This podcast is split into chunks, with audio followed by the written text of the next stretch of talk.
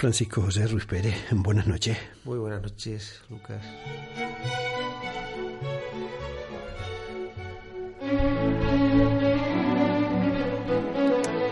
Eh, ¿Alguna vez se ha metido en, en aquella escena? ¿Alguna vez eh, se situó allí cuando aquellos dos iban detrás de Jesús y cuando él les preguntan, maestro, ¿dónde vives? Él les dice, vengan y vean. ¿Alguna vez se ha metido ahí?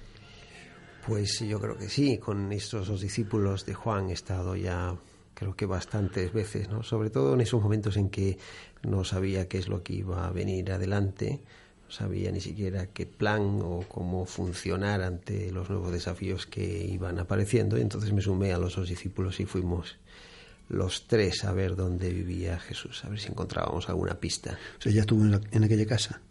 Estuvimos, sí, estuvimos. Sí, ¿Cómo sí. es? Pues es, eh, pues es muy bonita, es eh, muy abierta, eh, tiene ese aire de que cuando entras en ella te sientes enseguida totalmente acogido y de alguna forma tienes tu sitio allí. Bueno, la voz que estamos escuchando es la voz de Francisco José Ruiz Pérez. Él ha sido provincial de los jesuitas en España, ha sido eh, y es profesor de la Facultad de Teología de Granada. Eh, hoy estamos hablando con él porque escribió un artículo en la revista Manresa sobre discernimiento. De eso es de lo que le vamos a preguntar a lo largo de estos diálogos de medianoche. Les cuento eso a la vuelta de eh, la música, de las recomendaciones educativas, la pregunta va a ser ¿qué es eso del discernimiento? Así que muchísimas gracias por estar ahí, estamos de vuelta enseguida, ahora les dejamos con un poco de buena música.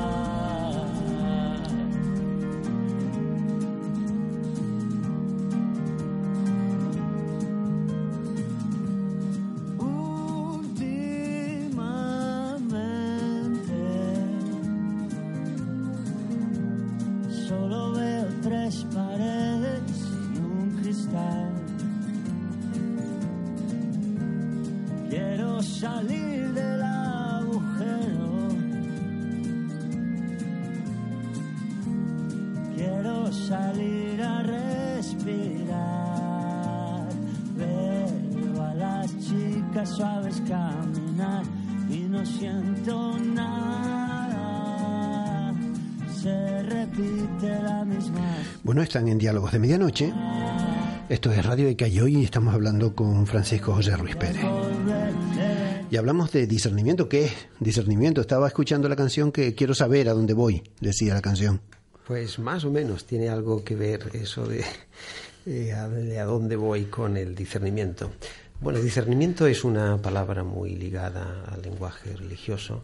Por cierto, es una palabra que ha puesto ahora el Papa Francisco en moda y simplemente lo que quiere recoger es esa experiencia religiosa de búsqueda y de deseo de hallar lo que entendemos como voluntad de Dios. Discernir o discernimiento en el fondo es simplemente discernir a Dios en la propia vida, qué es lo que Dios quiere de alguna forma para mm, darle eh, camino a, la propia existencia. Tiene algo entonces de búsqueda entre el bien y el mal, tiene algo de búsqueda también entre lo mejor y lo bueno, y todo eso además relacionado con qué tiene que ver finalmente esa búsqueda con mi persona y mis circunstancias, ¿no? Pero profesor, eso es algo que hacen las personas. Es algo que hacen las personas. Lo digo porque en el artículo habla usted de las instituciones. Y es algo que también hacen las personas cuando se unen en instituciones, en grupos, en asociaciones. Hay una búsqueda también común de eso que en principio Dios quiere y que es decisivo para el propio caminar de las instituciones. Entonces podemos hablar como de una búsqueda en diferentes niveles, con diferentes dinámicas, pero en cualquier caso es una búsqueda que puede afectar al individuo o, al grupo. Mm. Eh, individuo o grupo religioso. El discernimiento en, un sentido muy estricto, tal como lo entendemos y como aquí lo, lo, quiero dibujar, realmente es una experiencia religiosa, no es simplemente la búsqueda de un juicio moral, aséptico, entre el bien y el mal, no es eh, ni siquiera un juicio más o menos racional, sobre el sentido común, sino quiere ser una búsqueda de una voluntad que es previa a nosotros y que marca y determina nuestros pasos en la vida. Entonces hay un componente religioso muy, muy importante. Pero en cualquier caso, como búsqueda que es, eh, búsqueda de cierta profundidad, puede ser perfectamente también entendida por personas que no partan de los principios religiosos religioso y además cristiano, porque lo vinculaba usted al vengan y vean de Jesús, ¿no? Vengan y vean, aquí vivo yo, ¿dónde vives? Vengan y vean. San Ignacio de Loyola, que fue, bueno, pues uno de esos santos que trabajó de un poco, de un modo un poco más sistemático el discernimiento, siempre decía que para poder atinar con lo que Dios quiere teníamos que tener eh, contacto continuo con lo que Jesús vivía y cómo vivía.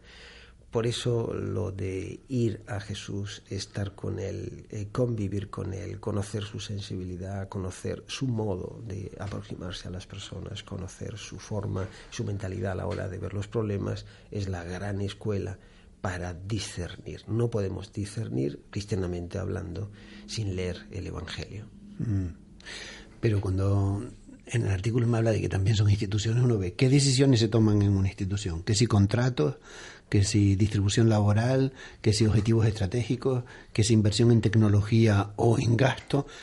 ¿Eso es discernir? ¿Va de eso discernir? Eh, bueno, discernir es una búsqueda que puede tener como diferentes alturas. Eh, antes de llegar quizás a las cosas más concretas, como puede ser un contrato, que por cierto es una cosa también enormemente vital y clave, antes de llegar entonces a lo particular, hay un vuelo, por decirlo así, del discernimiento que es el de descubrir un horizonte, el de tener una cierta visión. En esa visión se puede más o menos entender por dónde puede ir la gran línea de la institución, por dónde puede ir como el paso principal o la búsqueda de sentido de ese grupo que quiere realmente el bien. Y a partir de esa visión podemos ir bajando, podemos ir aterrizando en las particularidades. De manera que incluso cómo elaboramos un contrato puede ser la consecuencia de una gran visión y no va a ser eh, ese contrato de igual modo a que no la tuviéramos. Claro, pensando en el artículo está fundamentalmente escrito para instituciones religiosas, no congregaciones religiosas que están en planteamiento de misión, pero si pensamos en una institución de las que muchas vinculadas a la compañía donde trabaja mucha gente que, bueno, no es que esté allí exactamente como un proyecto de vida, sino fundamentalmente porque tiene que buscarse los garbanzos, como que pareciera que estamos hablando como dos lenguajes, ¿no? Sí, lo que, lo que quizás ahí eh, Lucas eh, está suponiendo es que hay una separación excesiva entre lo que es el mundo profesional y el mundo más personal o vocacional, el proyecto vital de la persona. Eh, entonces la búsqueda de los garbanzos, pues a lo mejor para la mayoría de las personas que así lo tienen que hacer, representa también un espacio de realización personal. Y ahí sí que cabe una búsqueda no totalmente condicionada por lo material, sino eh, una búsqueda como muy activada por ideales que también se tienen, por eh, deseos de transformar el mundo. Y precisamente esa especie de, sí, de base de energía motivacional es la que sirve, la que ayuda enormemente a la búsqueda de objetivos en una institución y, en definitiva, el ejercicio de discernimiento con los colegas. En el artículo mm, nos vamos a remitir muchas veces a él, ¿no? Eh, insiste mucho en ese vengan y vean, ¿no? En ese ver, en ese contemplar. Utiliza más el verbo contemplar que ver. Hay diferencias, no sé, es una adrede, ¿no? Eso de contemplar, no tanto ver. Contemplar, ahí está Ahí está quizás la clave del primer peldaño, por decirlo de algún modo, del discernimiento. Siempre impresiona que, mirando ahora el Evangelio, ¿no? en la vida pública de Jesús, una vida tan activa, una vida que bien se puede parecer a la agenda de cualquier ejecutivo, eh, normalmente intensa, prácticamente sin eh, detenciones eh, en sitios o en otros, casi casi como que no hay tiempo para nada. Jesús, en medio de esa agenda, de vez en cuando establece un corte, un corte muy fuerte, un corte eh, casi a veces como definitivo, de manera que le lleva ese tipo de cortes a aislarse en la montaña y, separarse de sus discípulos. Y son los momentos en que Jesús dedica a orar, dedica a contemplar. Es como si eh, en su vida se produjera aquello de que para una gran acción hace falta antes una gran contemplación. Y Jesús, de hecho, en estas paradas, va viviendo cómo el Evangelio eh, toma paulatinamente forma, va viviendo cómo Dios eh, le conduce hasta dar el mensaje que realmente eh, Dios quiere dar, por decirlo de algún modo. Pero eso precisa contemplación, no precisa justamente acción. Pues eso, imagínese que en nuestras instituciones, en vez de dedicar los 90 minutos de reunión a discutir un amplísimo orden del día, dedicáramos, pues eso, una primera cuarto, un cuarto de hora inicial, simplemente a ver cómo estamos, a ver cómo nos situamos, a ver de dónde partimos esa mañana, el trabajo, a ver qué es lo que ahora mismo nos está preocupando más. Y ese cuarto de hora de contemplación puede ser enormemente productivo para llegar a soluciones que a lo mejor no se podían imaginar si hubiéramos llegado, nos hubiéramos sentado, nos hubiéramos puesto a trabajar. Pero contemplamos para ser. Contemplamos para ser y nuestro ser se manifiesta en nuestro hacer. Pero el hacer no asegura el ser, ciertamente. No asegura ni muchísimo menos el que eh, estemos en donde debemos estar o seamos lo que realmente queremos ser, ¿no? Y la contemplación puede efectivamente ayudar a que una y otra realidad, una otra dimensión estén hablando mucho más entre sí de lo que habitualmente hablan. Mm. Jesús hablaba, por cierto, de voluntad de Dios, de la idea como que Dios tiene un plan o que Dios tiene una voluntad, algo que como que quisiera que nosotros hiciéramos y que es eso lo que intentamos encontrar. ¿De verdad Dios tiene un plan? Siempre en la tradición del cristianismo, mirando hacia atrás, también eh, en la tradición del judaísmo, la visión que hay de Dios, la experiencia de Dios, no es la de un Dios que está más o menos satisfecho con lo que hace en el primer momento de la creación y deja que la historia circule, mm, bueno, según eh, los tiempos y las formas que determine la humanidad en cada momento, sino que más bien es un Dios enormemente preocupado por la evolución de la misma creación, por la evolución de la historia, por los capítulos de libertad que tiene que padecer o vivir el hombre en cada momento, en cada etapa histórica. De manera que eh, se podría decir que el Dios cristiano no es ni mucho menos un Dios ocioso, sino es un Dios tremendamente activo que tiene detrás siempre el deseo de que el hombre llegue a un punto y a un punto de plenitud. De manera que no podemos entender a Dios sin su plan, así lo decimos en el cristianismo, de salvación. Entonces Dios tiene un plan y Dios lo está intentando realizar todos los días, pero necesita de la colaboración humana. Mm, pero también un poco desconcertante ese plan, ¿no? Porque eh, estaba citando usted la escritura y uno lo primero que ve es que Dios elige a un pueblo de Israel que dice, hombre, puesto a tener un plan para conquistar el mundo y la humanidad, habría que haber elegido otro pueblo, ¿no? Un pueblo chiquitajo y que además es bastante tosudo, que es bastante infiel. Al menos hay que reconocer que esa elección resulta desconcertante si pensamos que Dios tiene un plan. Ciertamente los consejos de las grandes multinacionales a la hora de proponerles un plan de salvación para el mundo hubieran hecho otra cosa o están intentando hacer otra cosa eh, según sus lógicas.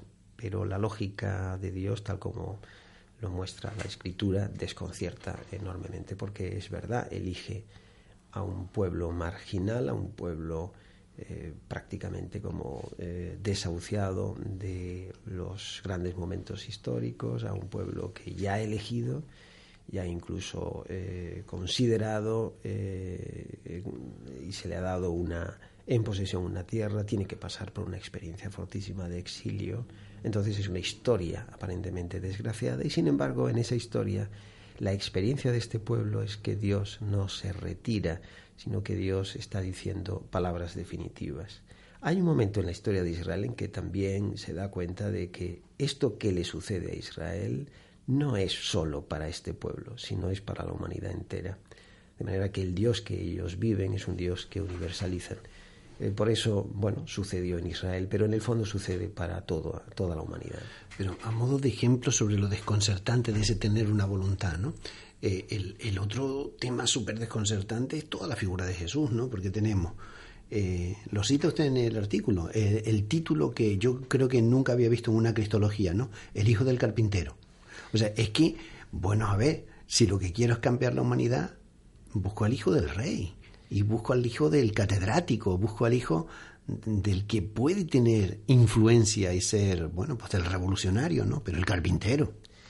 Esa es la misma reflexión que se hacían los vecinos de, Nazaret cuando veían a, aquel joven. Bueno, dice aquel lo, de, Nazaret puede salir algo bueno incluso. Exactamente, había un montón de prejuicios incluso sobre el posible origen del Mesías. Bueno, y ahí en concreto, pues Nazaret no, no era precisamente algo que ayudara.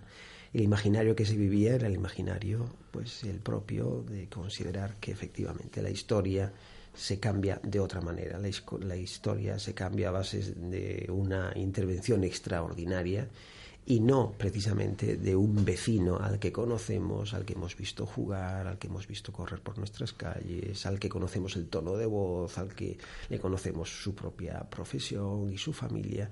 Es demasiado ordinaria esa vida para ser extraordinaria. Y ahí está la lógica de la salvación de Dios. Por eso es difícil el discernimiento. Una lógica que nos vendría a decir que en lo más ordinario está ya casi todo contenido para descubrir como el misterio de las cosas o el, sentido de la misma vida. Por eso en Nazaret puede nacer Dios, puede vivir Dios. Pero eso desconcierta al buscador, porque eh, difícilmente puede empezar, pensar que lo que su sentido común y lo que nos dicen hasta las ciencias humanas, digamos hoy, va a ser definitivo, ¿no? Es que puede ser que salga el hijo del carpintero en vez de... Es desconcertante. Es desconcertante por eso el discernimiento no es nunca un proceso racional ni muchísimo menos. Eh, es desconcertante porque Dios es diferente del hombre. Es desconcertante porque la salvación que propone la dirige hacia dimensiones, la dirige hacia acciones, la dirige hacia comprensiones que para el hombre no son de inmediato fáciles de entender. Por eso hay que buscar y buscar intensamente, porque esa búsqueda no es nada sencilla, pero se puede hallar. Y una vez que se halla, entonces se comprende la grandeza, por decirlo así, de la creatividad de Dios para dar soluciones de vida a la historia. Estamos conversando con Francisco José Ruiz Pérez, ya saben, él es mm, profesor de la Facultad de Teología de Granada. Estamos hablando a partir de un artículo que publicó en la revista Manresa, un artículo sobre discernimiento, en el que, bueno, pues nos dice eso que se puede encontrar, ¿no? la voluntad de Dios. Vamos a seguir hablando sobre eso porque eh, uno ve que en la toma de decisiones ordinarias, bueno, como que lo que importa es, eh, bueno, pues los cálculos que uno hace, ¿no? Esto es razonablemente posible, lo mejor que pueda hacer. Funcionamos así, ¿no? Así que a la vuelta voy a insistir, voy a insistir preguntándole en esa dirección. Estamos de vuelta enseguida. Les dejamos con algunas recomendaciones de esta su casa de Radio ECA, algo de buena música. Más de medio centenar de empresas, fundaciones y asociaciones colaboran con Radio ECA, lo que ha hecho posible que casi 40.000 personas se les abriera una nueva vida. Apostar por los hombres y mujeres que han sido o están siendo excluidos de la sociedad es apostar por el futuro. La responsabilidad social corporativa es responsabilidad tuya. Es responsabilidad de todos y todas.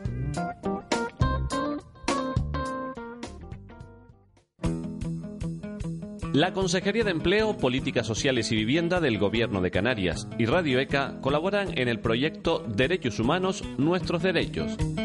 Mediante la financiación de esta consejería, las personas extranjeras podrán tener acceso a un espacio de reflexión y diálogo sobre los derechos humanos y contribuir al ejercicio de la ciudadanía desde el respeto y la defensa de los derechos de las personas. Radio ECA, siempre contigo. La educación es una responsabilidad colaborativa. A tu responsabilidad acompaña la nuestra. Ahora es el momento. Matricúlate en cualquiera de nuestros centros o en nuestra web radioeca.org. Radio ECA, siempre contigo.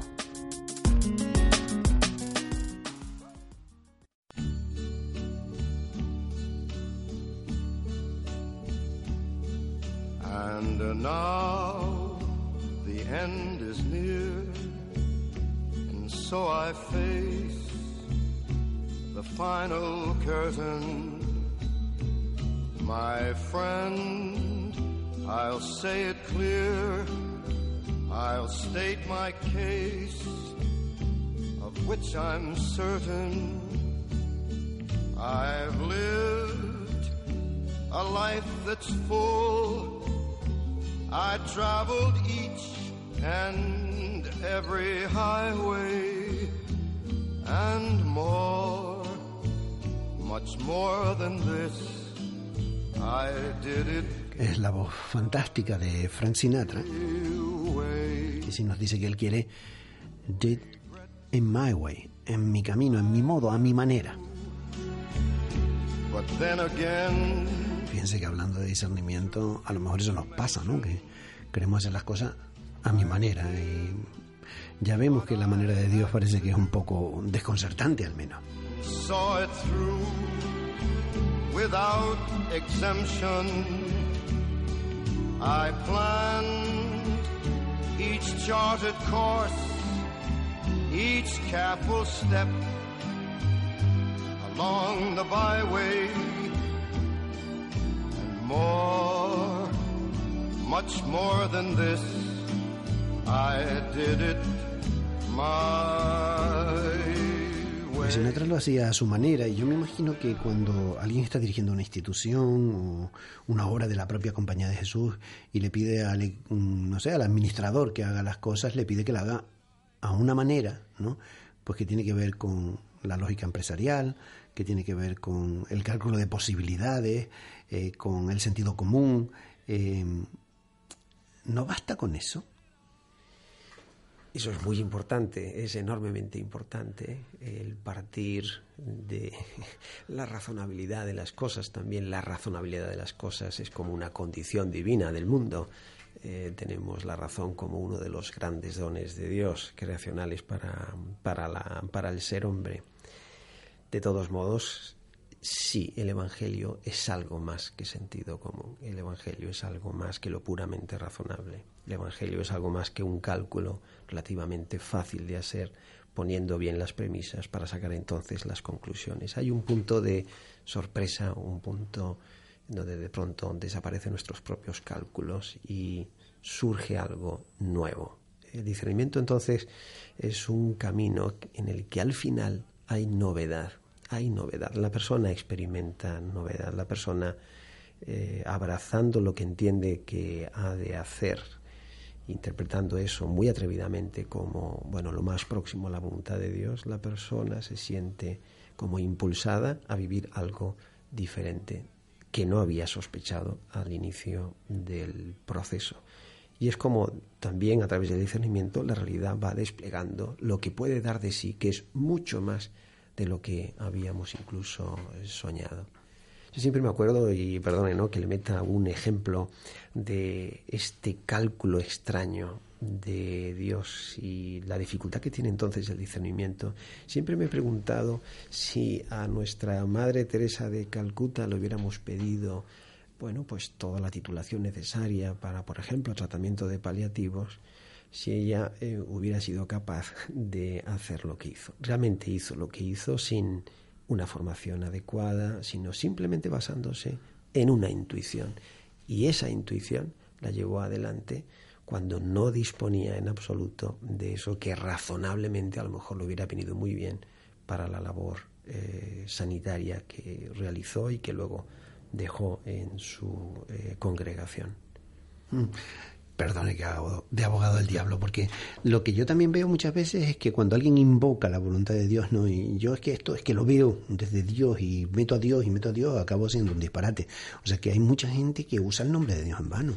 ¿Cómo, cómo si me empeño en meter en el análisis a Dios, garantizo que no estoy usando a Dios para que diga lo que yo quiero?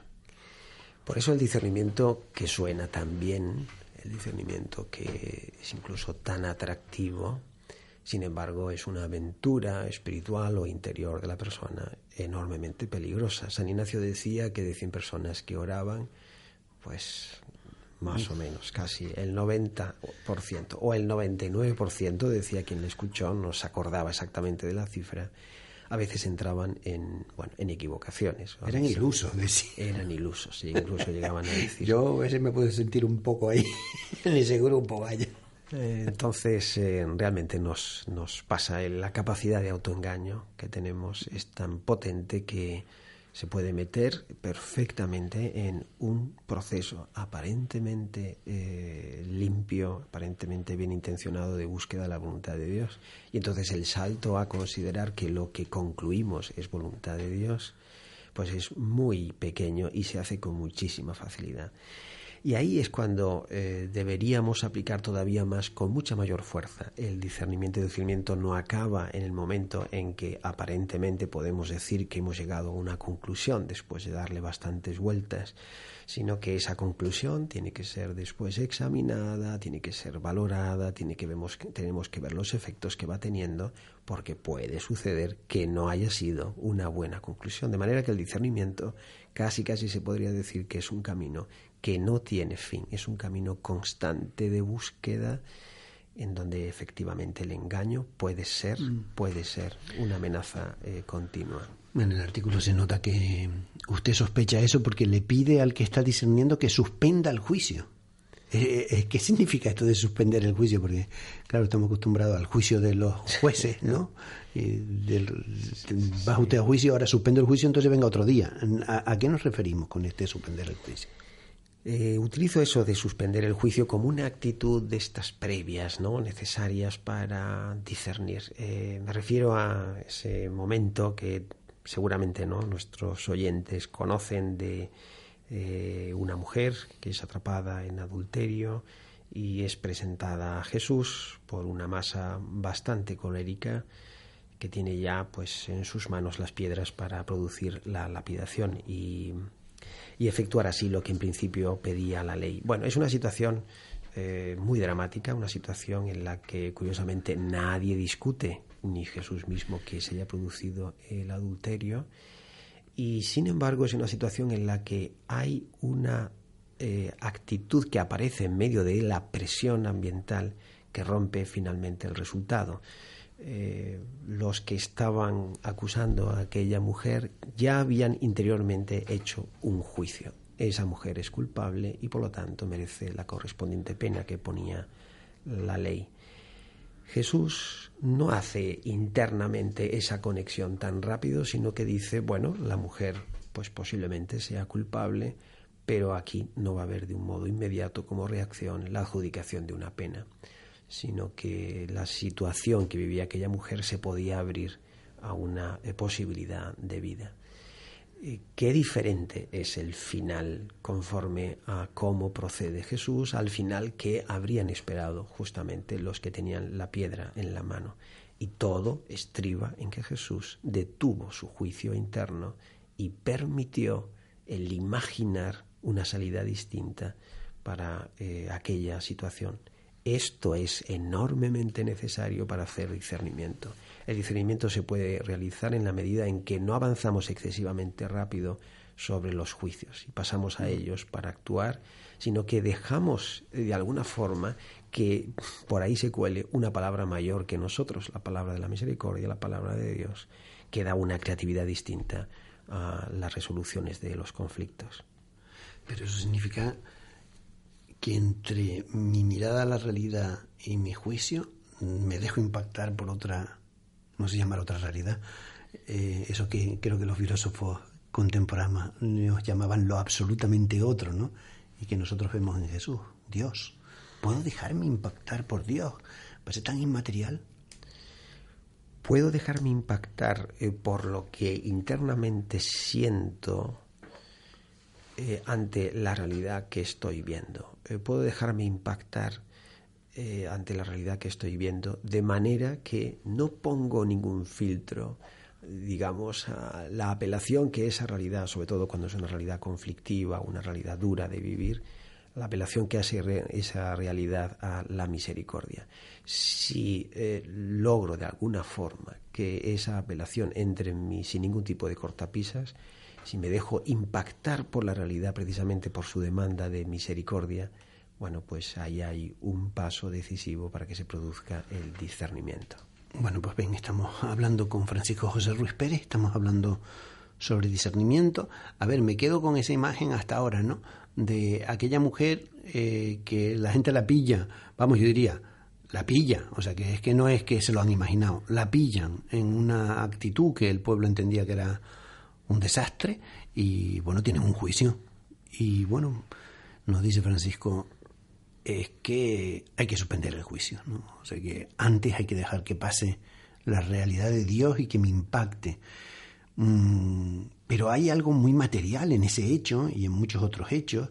Hay una cosa que es eh, casi ¿no? Eh, de justicia, como que reclamaría, porque no, es que mira lo que pasó. Es muy material y además tenemos estadísticas, tenemos eventos sociales medidos, eh, prescindo de la realidad de esos datos para poder dejarme impactar de Dios?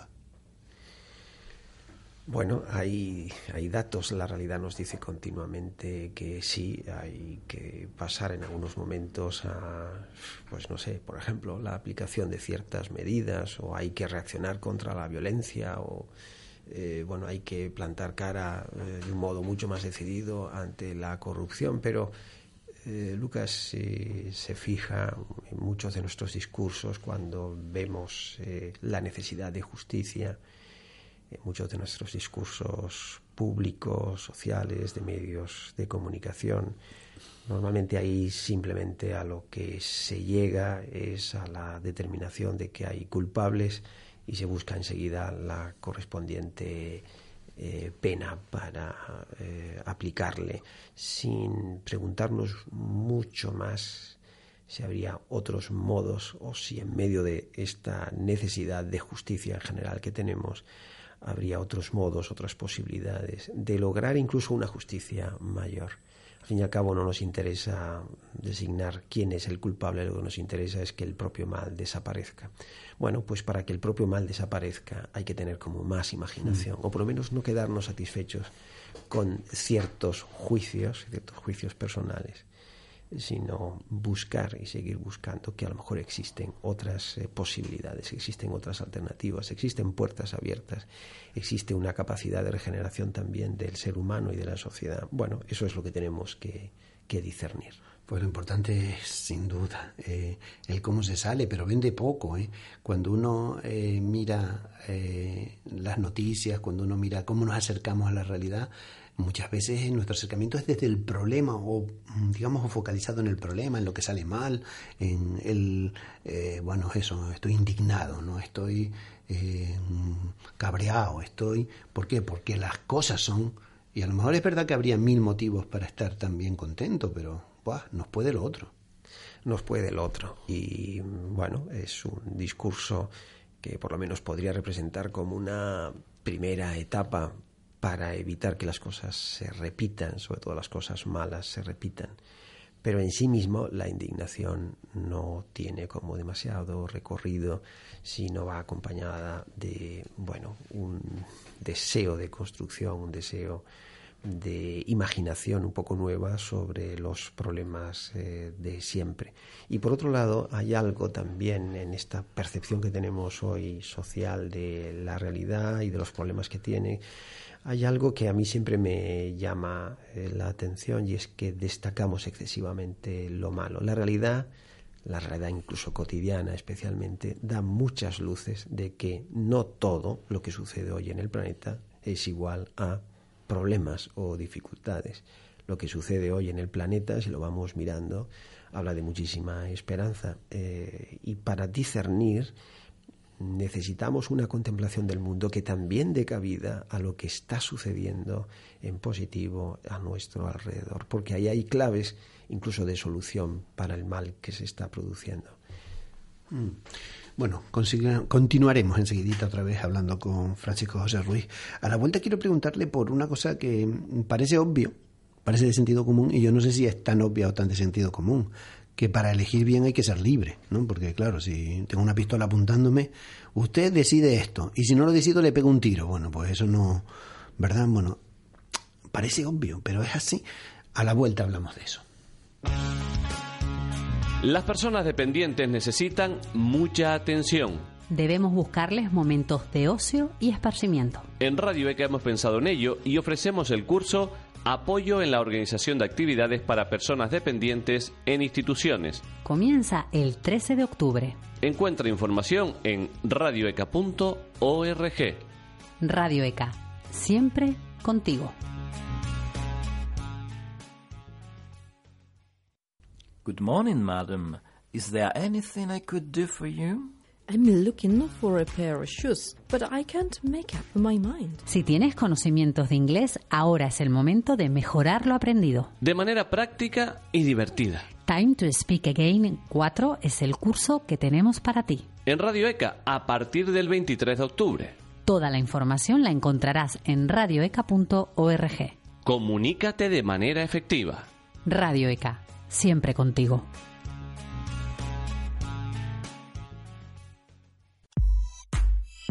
Comienza un nuevo curso. Tiempo de nuevos retos. Radio ECA te quiere ayudar a conseguirlos. Tenemos titulaciones oficiales, graduado en educación secundaria y bachillerato.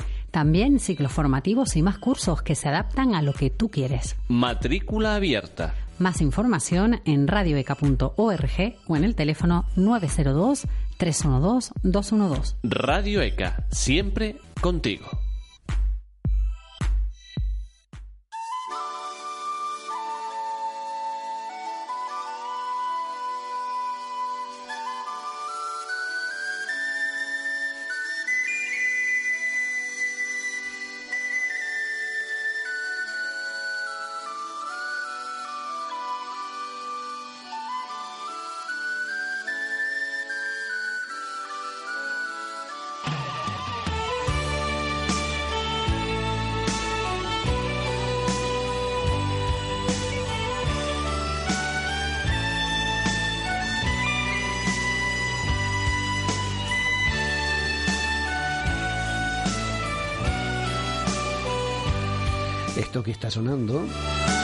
Se llama La senda del tiempo y cantan celtas cortos. A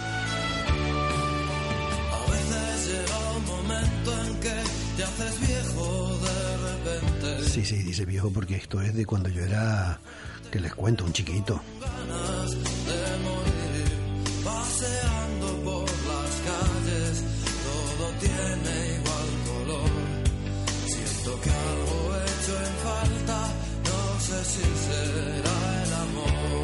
Eso es otra, ¿no? Que a veces eh, parece que decidimos desde lo que nos falta, desde lo que carecemos y entonces como una presión para decidir porque es que si no me siento insatisfecho. No sé si de eso va esto de la falta de libertad o de la necesidad de libertad. Enseguida estamos.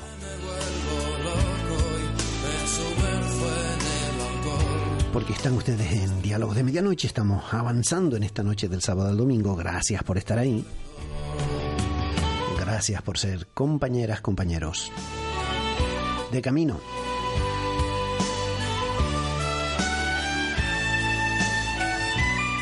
Sí, porque es verdad, ¿no? Que eh, esto de que somos libres para decidir, yo no sé si hay alguno que se reiría un poco, ¿eh? Bueno, la imagen dramática que ponía antes del corte de esa persona amenazada por una pistola, como es posible entonces imaginar en ella la posibilidad de discernimiento, me hizo recordar una, uno de esos, eh, de esos cuentos que a veces se leen en los libros. Eh, de, en este caso es un, bueno, pues un un guerrillero que lleva adelante una guerrilla revolucionaria y que, bueno, pues eh, entiende que ha de eliminar a los monjes de un monasterio. Eh, póngale esto que sucede en el Tíbet para darle todavía como más, más sabor. Y cuando entra en el monasterio se alegra normalmente porque le dicen que todos los monjes se habían escapado, habían huido aterrorizados ante el ataque de su guerrilla hasta que le dicen que había uno que había permanecido en el monasterio. Entonces se acerca a él, ya lo descubren, se acerca a él y le dice este guerrillero, no sabe usted dirigiéndose al monje, no sabe usted que eh, a quien tiene delante es la persona que le puede hacer perder la vida.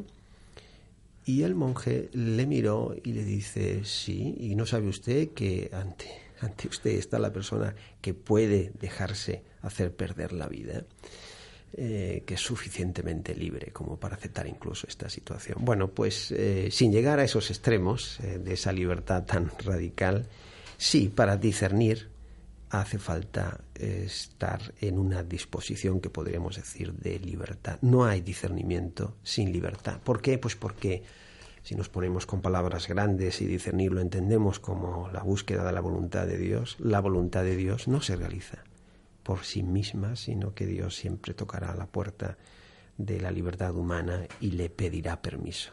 Necesitará siempre nuestro sí. Y ese sí es el trozo, el espacio de esa libertad que nos queda. Lo único es que para que podamos entender que dentro de nosotros existe ese sí, hemos de aceptar al mismo tiempo que estamos llenos de condicionamientos. Y parte del discernimiento, una parte fundamental del discernimiento, es saber qué es exactamente lo que por dentro nos condiciona, nos esclaviza, nos hace huir, como a esos monjes eh, del Tíbet, eh, perdidos en las montañas por su pánico ante la guerrilla. Mm. Esto es algo que hay que eh, preparar y para lo que hay que disponerse. O sea, no es una cosa que uno le venga dado. No le viene dado, según la experiencia bueno, mm, la experiencia que se lee en, la historia de la Iglesia, en la historia de personas que han hecho discernimiento, según la experiencia que uno ve también en tantas y tantas personas. ¿no? El discernimiento no es algo que se produzca de la noche a la mañana, sino que necesita de procesos largos. ¿Y por qué necesita procesos largos? Pues porque efectivamente la conquista de la libertad, aunque sea un mínimo de libertad dentro de nosotros, es una conquista muy penosa, es una conquista muy trabajosa, eh, precisa de una paciencia también histórica con nosotros muy grande, hasta que de alguna forma va apareciendo esa disposición para poder escuchar la voluntad del otro con mayúscula.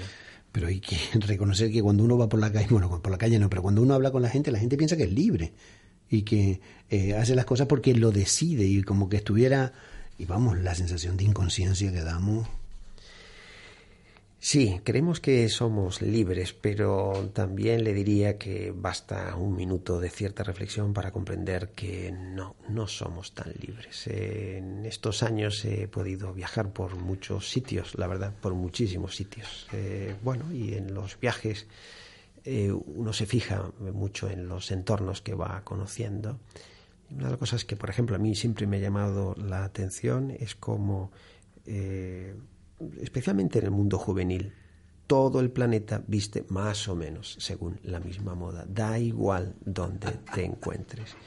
Y justamente la adolescencia o la primera juventud es una fase de cada uno de nosotros en que creemos que tenemos una libertad extraordinaria, en que somos absolutamente eso, independientes de los demás y reproducimos, quizás como en otro momento de la vida no, no se produce, reproducimos todos los cánones eh, externos que nos llegan de una forma o de otra.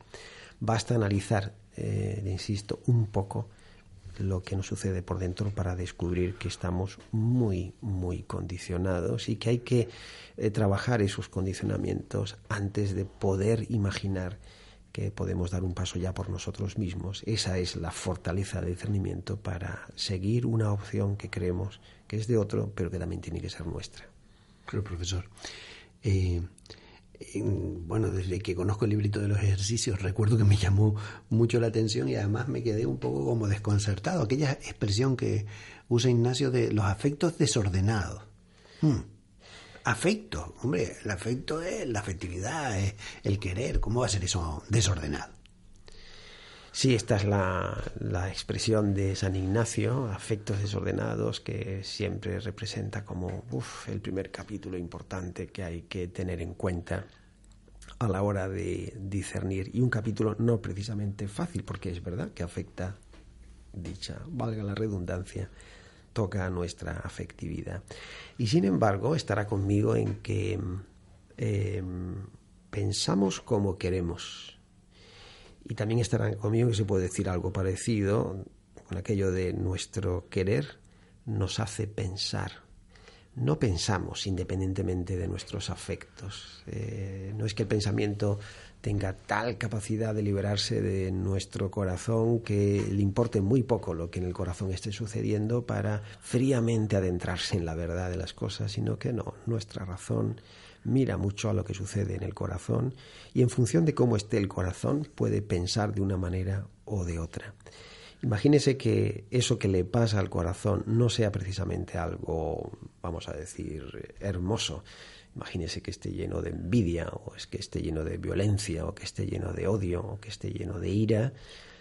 Pues de ese corazón así habitado eh, salen pensamientos que tienen una lógica también de violencia, una lógica de oposición, una lógica de no fraternidad.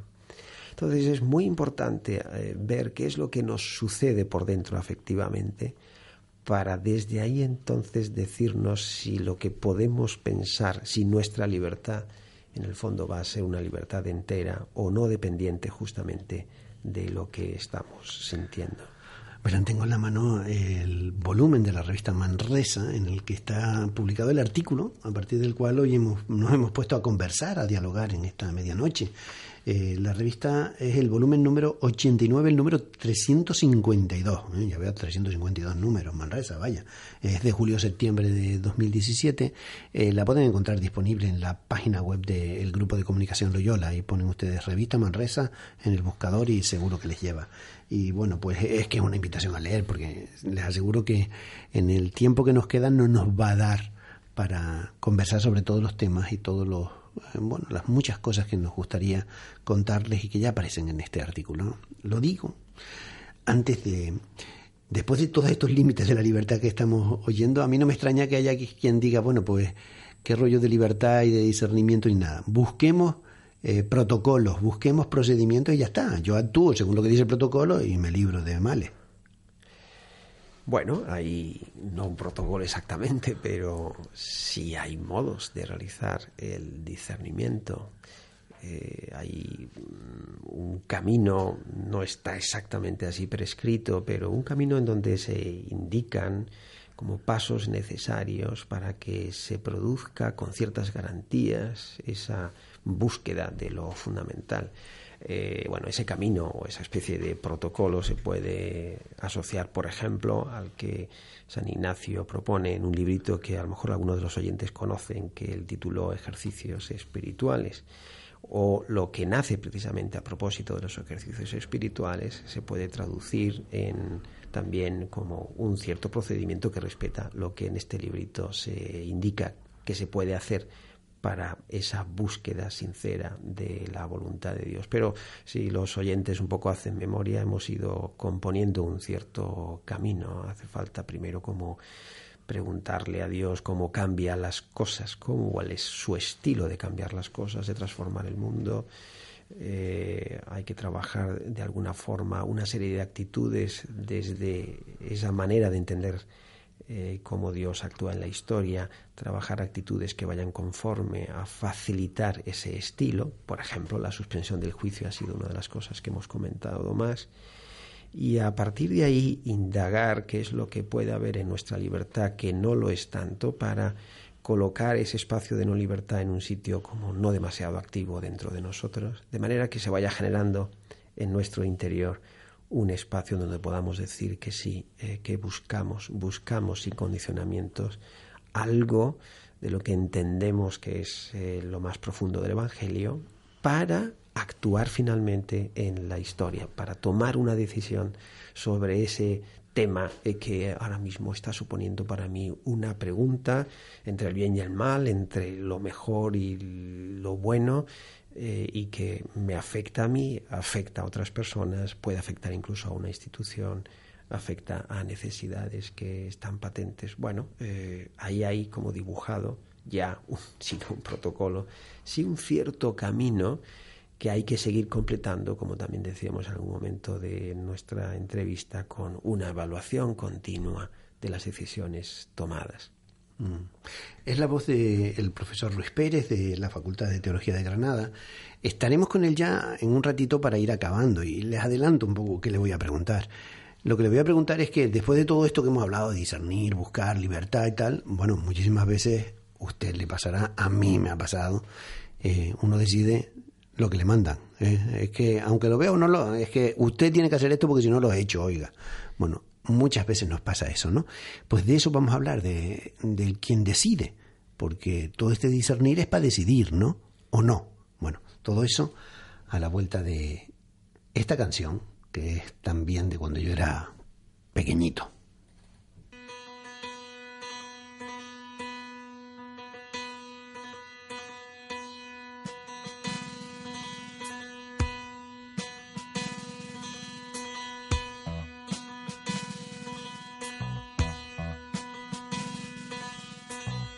Mis amigos son unos atorrantes,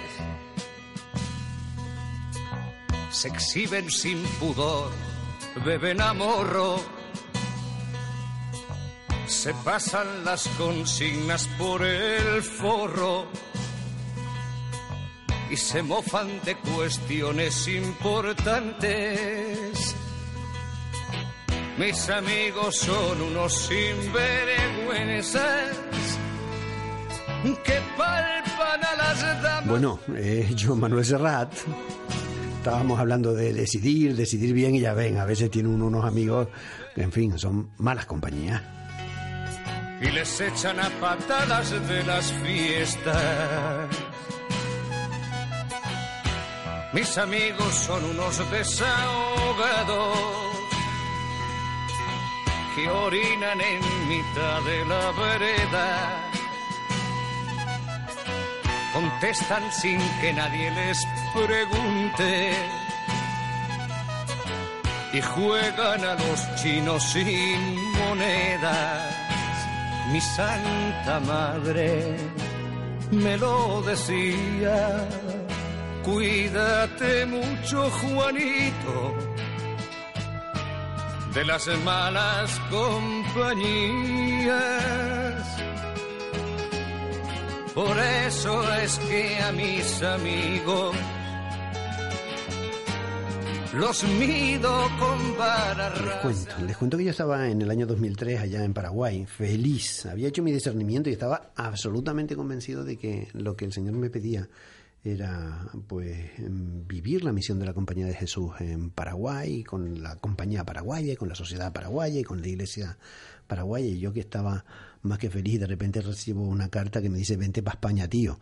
Bueno, no exactamente así. ¿eh? Véngase usted para España. Y era el provincial de los jesuitas que me estaba diciendo, se acabó lo de estar en Paraguay. Bueno, eh, hubo un error en mi discernimiento. eh, se equivocó el provincial. ¿Cómo, cómo, cómo medimos esto de la entrada de repente? Porque en las instituciones nos pasa eso. Al final hay una jerarquía, hay una toma de decisiones que decide quien tiene que decidir. ¿no?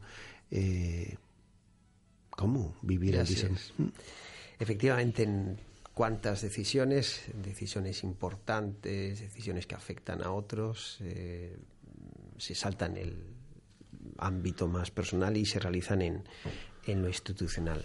Y en lo institucional, pues también es cierto que existe una jerarquía, de manera que eh, hay un punto dentro de ese organigrama que refleja cómo funciona la institución, hay un punto que está asimilado habitualmente por una persona o por algunas personas que son las que toman definitivamente una decisión y esa decisión es la concreción de un proceso a veces también enormemente costoso y largo de discernimiento que han tenido que realizar otras muchas personas dentro de una institución y es ahí cuando se produce la sensación extraña de bueno, nuestra autoridad, la que tenemos en nuestras instituciones, estarán acertando o no estarán acertando.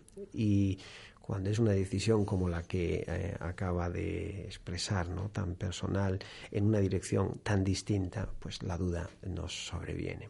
Entonces, el discernimiento no se puede alejar tampoco del tema de la autoridad o del tema del liderazgo. Es una cuestión o es un aspecto de discernimiento que eh, juega un papel enormemente importante porque eh, es aceptar que en muchos de los procesos de discernimiento tiene que darse una decisión, tiene que darse, pero esa decisión no está exactamente a nuestra mano, está en aquella instancia que está responsabilizada para tomarla. Y entonces aparece un capítulo distinto, que es el de la confianza, es el de cómo aceptar las decisiones tomadas también cuando uno se siente afectado por ellas.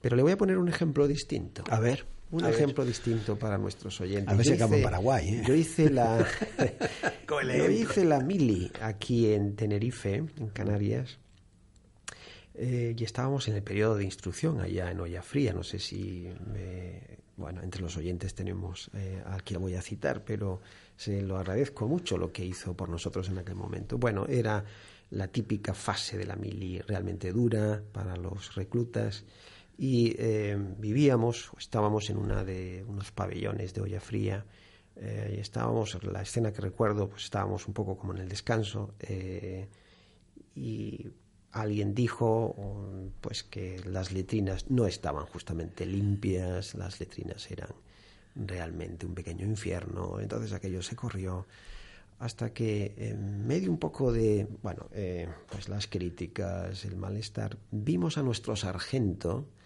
arremangado con unas cuantas fregonas y con lejía y bueno, seleccionó a tres o cuatro soldados y se metió él directamente en las letrinas para limpiarlas delante de nosotros. Bueno, eh, aquello fue, fue breve, se limpiaron y punto, y ahí acabó eh, la anécdota. Pero lo que es cierto es que a partir de entonces, aquel sargento no tenía que elevarnos la voz, no tenía que eh, insistirnos en las correspondientes consignas de la instrucción. Aquel sargento bastaba que simplemente señalara por dónde teníamos que ir, nosotros íbamos en esa dirección, aquel sargento nos indicaba que nos teníamos que portar de una manera y nos portábamos como él nos pedía era el líder que había conseguido autoridad, una autoridad crédito, no una autoridad poder, sino una autoridad eh, que le venía a él, precisamente por el gesto que, estu que tuvo, que le permitía tomar decisiones y decisiones que en general eran muy aceptadas por la tropa que éramos. Bueno, es una manera de ponerle una imagen a que el liderazgo no es cualquier capítulo en el proceso de discernimiento, sino enormemente esencial para que las decisiones finalmente vayan adelante.